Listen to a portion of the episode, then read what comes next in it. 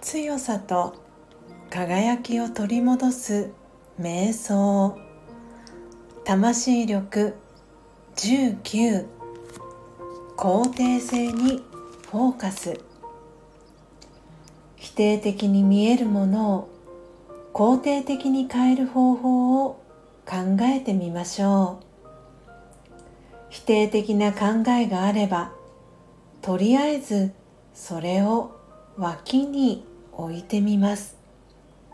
すると心に少しゆとりができます。考えのフォーカスを変えていきましょう。肯定性に目を向けます。問題を心に描きそれがチャレンジだとみなします。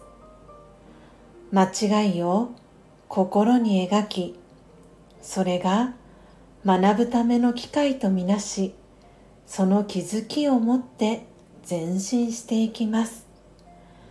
たとえ否定的な感情が湧き上がってきてもそれに負けないで肯定的な考えに変えることを繰り返し練習します。心をより肯定的な見方に変えて私の一日が変わり始めます。オームシャンティ